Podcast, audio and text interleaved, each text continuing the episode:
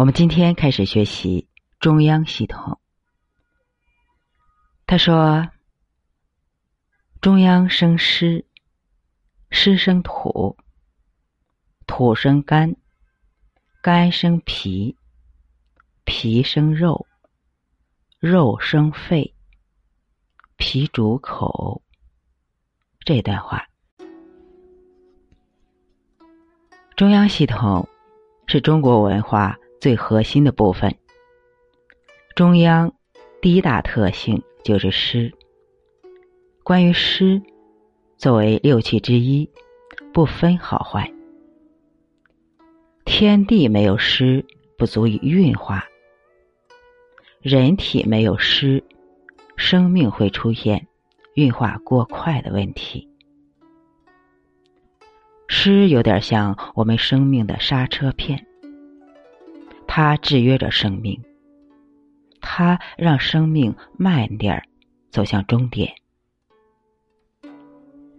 如果我们的生命太快，就干掉了，就枯萎了。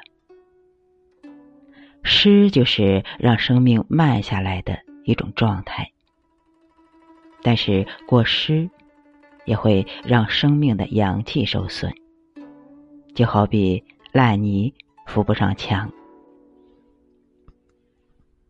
人体有一个三焦图：上焦、中焦和下焦。把湿分成三种状态。上焦的湿不叫湿，叫雾。上焦如雾，雾是一种气化的状态。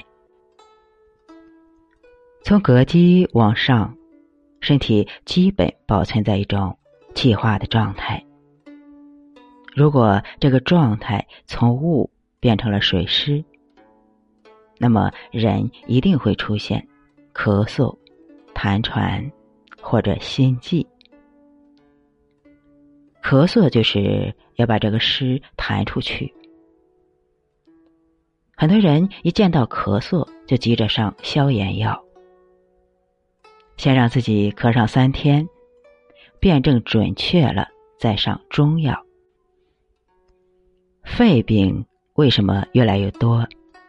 跟上药太快，或者是错误的诊治有关。现在很多的病都有一个问题，就是上药太快了，急于压症状。生病其实是人体的警报迹象了。急于拉灭警报器，就是让生命放弃觉知。比如说，小孩吐了，吐了就吐了，它属于吃撑了自保。在所有的脾胃呕吐里，最应该提防的是喷射状呕吐，那可能是脑子出问题了。如果是一声一声的呕，一口一口的吐，就是脾胃的问题。脾在变动为月，这个月字是一个口字旁，一个岁月的岁。打嗝，它属于胃气伤逆，胃气不降。相对于呕吐、打嗝来说。口气重，则是需要我们更加注意的事情。水湿在生命中的表现是：上焦如雾，中焦如沤，下焦如毒。这个沤就是左边一个三点水，右边是个区别的区。下焦如毒的毒，左边是一个三点水。右边是一个卖东西的卖，物就是气化的状态。由此可见，上焦阳气最足，中焦如沤，沤可不是一个坏词，沤就像沼泽地。人类越来越重视环境中的湿地。有人管它叫地球之肺，犹如人体命门所在地。没有沤，就没有运化。下焦如毒，毒就是下水道。下焦有大小肠、肾、膀胱等等，这些全都是水道，哗啦哗啦的流动。你说这水道全部流入腿中，不就是肿胀吗？那到底由谁来控制着下焦的水道呢？小肠和膀胱，它们同属于太阳，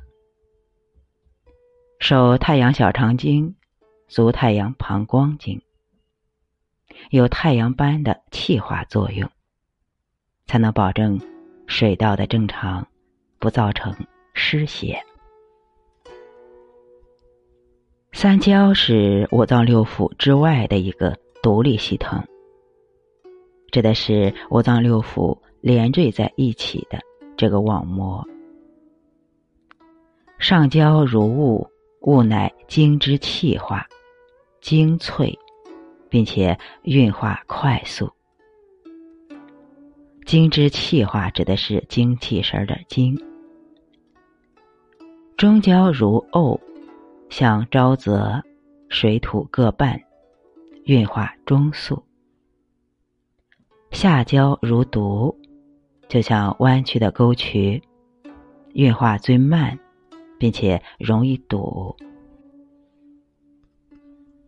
它们的联系就是：中焦是上焦的根，下焦是中焦的根。中焦运化水谷精微。给上焦，上焦快速运化的精华，又输布给下焦，如此便是人体的气机。其中中焦便是要害，是人体气血的来源所在。你看《黄帝内经》太妙了，人体就是一种。水液的存在，如何治水呢？不仅于国家是个问题，于肉身也是个问题。上焦的水怎么治？增强气化。中焦的水怎么治？保持运化。下焦的水怎么治？防堵防漏啊。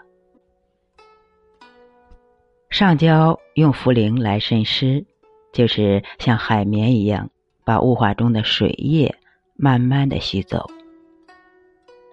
中焦用白术来鼓荡命门和肚脐之间，使运化有力。下焦用泽泻等等来疏通水道，防止水患。我们再说一下。中央生湿，湿生土。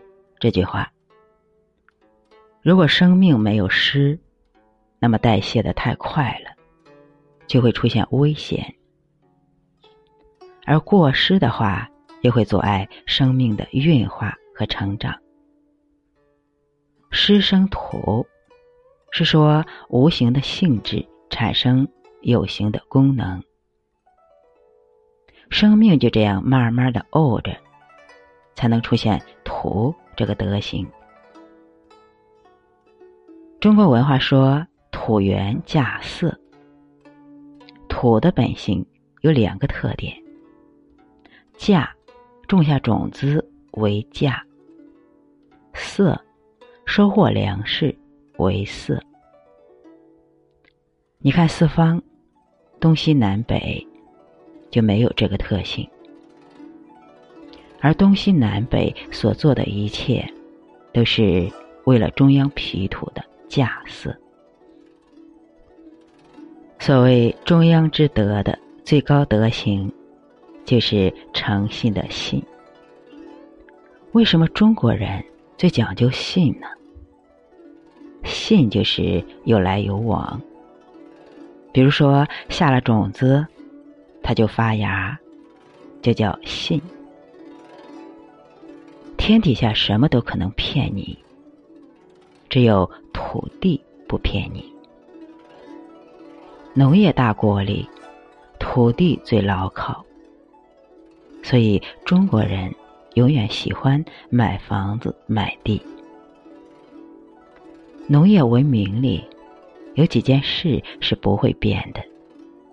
第一是爱土地，因为土地是衣食父母，不会骗人。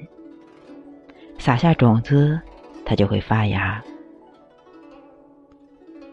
第二就是非要生儿子，很多男人不生儿子死不瞑目。生不生儿子有那么重要吗？其实恐怕还真挺重要。为什么呢？因为咱也不知道，亚洲人是怎么知道儿子对男权文明的意义的。西方医学认为，女子的染色体是 XX，男子的染色体是 XY。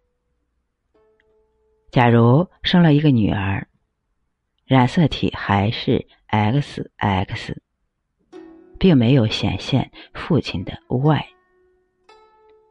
如果生了儿子，这个儿子必定有一个 Y，这个 Y 一定是从他父亲那儿来的。从这点上来说，生儿子就是遗传父亲的 Y，所以传宗接代其实是在传。那个 Y，这就是东方人最固执的追求。西方人不重视这个 Y，可能是另一种聪明吧，因为知道这个世界是乱的，所以不好判断未来的那个 Y 是不是自己的。但是有一点是确定的，女人生的孩子。一定就是这个女人的。土生甘，甘甜的甘，有形又化无形。土性是粘滞的，甘主濡润，走的是中焦，可以宣开脾土。肝生脾，无形又生有形。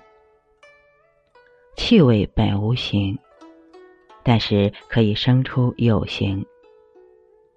比如说受精卵，就是由血腥之气刺激而分裂变化，并且由这个气而生了鼻子这个器官。汉字的自己的字就是鼻子的意思。鼻子的上面走的是督脉。下面是任脉，皮生肉，它是指水谷变化成精微，形成肌肉。肌肉，肌它主生发，肉它主收藏。皮的气足不足，就看肌肉的状态。如果肌肉是很结实的，就是脾的气特别足。如果是松松垮垮的，就是有问题。男女到了五十岁以后，皮生肉的功能就下降了，肌肉状态就松垮了。关于重症肌无力，西医不明白是脾的病，只得上激素。中医从脾胃上来治疗。基本可以治愈。其病的原理无非就是脾的运化无力，不能向四肢输布水谷精微，肌肉便一天天的缺气少血，久之筋骨无力，肌肉萎缩，所以健脾是第一要务。肉生肺，它是指土生金，要想肺气强大，就治疗脾。永远不要忘了一句话：脾胃是生气生血的来源。有人问：血虚怎么办？先好好的吃饭。气虚怎么办呢？好好的吃饭。气化能力强了，吸收能力强了，什么都不虚了。我们身体每天都在做一件事情，就是把所有的粗糙变成精华。也许这就是生命的意义吧。哪怕是便便，也必须是黄色的、细腻的、成型的，才叫便便。如果是粗粗拉拉的一大堆下来了，那是脾的运化能力、胃的腐熟能力、大肠的津的功能，通通出了问题。大肠津这个津指的是津液。生命的意义就在于把一切粗糙的变成精华。这里包括食物、思想，还有灵魂。肉生肺就是脾土生肺金，肺气不足就是脾胃不行。治肺病、治皮肤病的问题，第一原则就是先治脾。脾主口，是说脾气通于口，口生唾液，能使五味发生变化，能够把对食物的软硬粗细的感觉输送给大脑。过去的女孩子唇红齿白，唇红，嘴唇饱满，就是脾的气足；嘴唇红润，就是。脾的血足。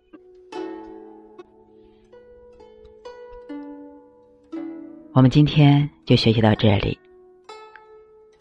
我们今天学习了中央脾土，中央生湿，湿生土，土生肝，肝生脾，脾生肉，肉生肺，脾主口。这一段话，我们今天就到这里。感谢大家的关注和喜欢。